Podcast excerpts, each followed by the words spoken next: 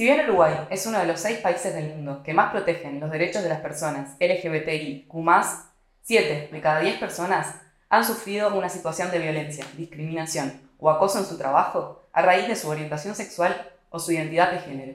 Esto es lo relevante.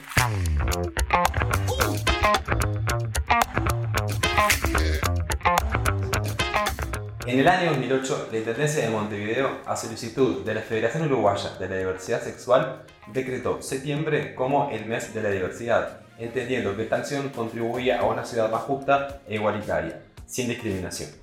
Pero este no es el comienzo. Esto significa que el movimiento social había recorrido un largo camino y hoy tenía, en el año 2008, un reconocimiento público que colocaba el tema en la agenda oficial. Ha pasado 15 años desde aquel primer mes de la diversidad. ¿Qué ocurrió hasta ahora? Para encontrar el primer reconocimiento en materia de legislación, tenemos que ir un poco más atrás. Nos ubicamos en el año 2004, cuando se promulgó, también en septiembre, la Ley Antidiscriminación. Allí se declara de interés nacional la lucha contra el racismo, la xenofobia y todo tipo de discriminación. Entre otras cosas, esta ley crea una comisión honoraria para prevenir y combatir la discriminación, crear leyes y monitorear su cumplimiento, brindar asesoramiento a personas víctimas de discriminación, entre otras funciones. Más tarde llegaría la ley de unión concubinaria, promulgada en diciembre del año 2007, lo que significó un primer paso rumbo al matrimonio igualitario, y si bien fue un hito fundamental en esta historia, hay quienes consideran que en aquel entonces fue como un premio consuelo o una opción secundaria para quienes aún se resistían a aprobar el matrimonio igualitario como un derecho para todas las personas. El artículo 2 de esta ley, que reconoce la unión entre personas del mismo sexo, fue aprobado únicamente por los votos del Frente Amplio y del expresidente colorado Julio María Sanguinetti. El resto de los legisladores del Partido Nacional y el Partido Colorado votaron en contra. Uruguay empezaba a cambiar y las marchas de la diversidad eran un claro ejemplo de esto. La primera manifestación pública como marcha del orgullo gay fue hace exactamente 30 años, en el año 1993. Por aquel entonces partía de una concentración en la Plaza Libertad.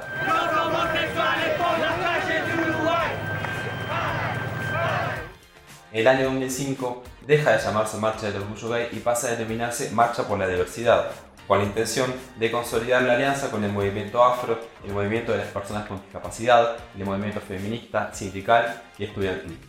Se crea aquí la coordinadora de la Marcha por la Diversidad, que no crea a diversos colectivos y se convierte entonces en la segunda marcha más convocante de nuestro país. Uruguay comenzaba a escribir un nuevo capítulo y a pensar que una nueva agenda de derechos era posible. No era más que ser de fiel a su mejor historia, sino, recordemos que nuestro país fue el primero en Sudamérica en aprobar el voto femenino y la ley de 8 horas en 1915, entre otras leyes de avanzada para la época. Pero volvamos al hoy, o mejor dicho al ayer, porque hoy lo que se dice hoy, ¡buah!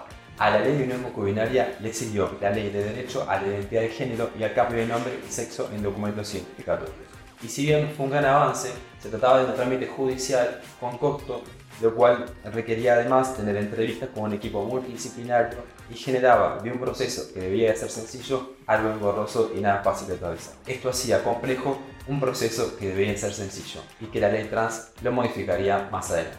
Mientras la legislación daba grandes pasos para representar realmente a todas las personas, en el ámbito de la cultura se instalaba el Festival Llamale H, con cines, debates, tertulias, Además, se editaba la primera guía educativa sobre diversidad sexual y se abrían nuevos espacios culturales, bares y hasta una radio online para la comunidad LGBT y Llegaba el año 2013 y Uruguay aprobaba la ley de matrimonio igualitario, que permitía que personas del mismo sexo pudieran casarse.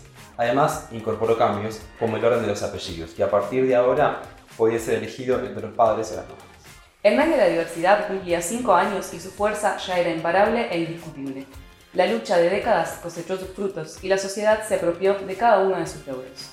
Con fuerza, septiembre se puede ver en las fachadas de las casas que cuelgan sus banderas, en locales comerciales, entes públicos y hasta en clubes deportivos. Además, en estos últimos años, la marcha se ha expandido a varios puntos del país, organizándose en ciudades como Trinidad, Las Piedras, Rivera, Bella Unión, Ciudad de la Costa, Chuy, Colonia, Salto, Tacuarembó, Melo, San Carlos, Piriápolis y Frente pero los avances no se veían reflejados aún en la cotidianidad.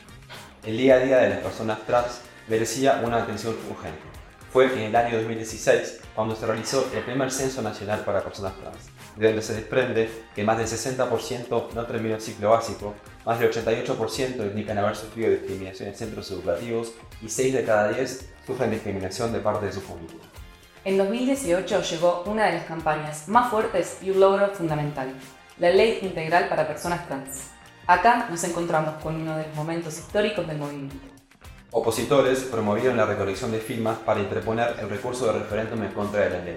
Y si bien alcanzaron las firmas, la consulta naufragó. No se alcanzaron los votos necesarios para ir a un referéndum. Se debía llegar a un 25% de los habilitados para votar. La consulta no llegó al 10. La ley quedó firme. Uruguay habló. Pero solo con la legislación no alcanza. Pasaron 15 años del primer mes de la diversidad. Pasaron 30 años de la primera marcha del orgullo gay y en estos años pasaron muchas otras cosas. Transfemicidios, boliches que nos expulsaron, personas violentadas en las calles solamente por ser. Las personas trans siguen siendo excluidas de sus centros de estudio. Su esperanza de vida no llega a los 40 años y si bien la ley está vigente, hay un incumplimiento en su implementación en materia de trabajo, salud y educación. Los colectivos reclaman falta de equipos multidisciplinarios para garantizar una atención integral de las personas trans en el sistema de salud falta de medicación para tratamientos hormonales y escasez de llamados laborales que cumplan con el cupo del 1% establecido por la ley. Ocupar las calles para existir, bailar, llorar, resistir, recordar y compartir, hablar, escucharnos y hacer valer nuestros derechos conquistados para vivir dignamente es ejercer nuestra ciudadanía. Es recordarles todos los días que existimos en diversidad. Que la resistencia de las personas trans no binarias y todas las que nos encontramos dentro del espectro LGBTIQ es diaria, que las exclusiones son diarias, que el compromiso por vidas más dignas, justas y libres para todos se construye todos los días, desde abajo y desde márgenes.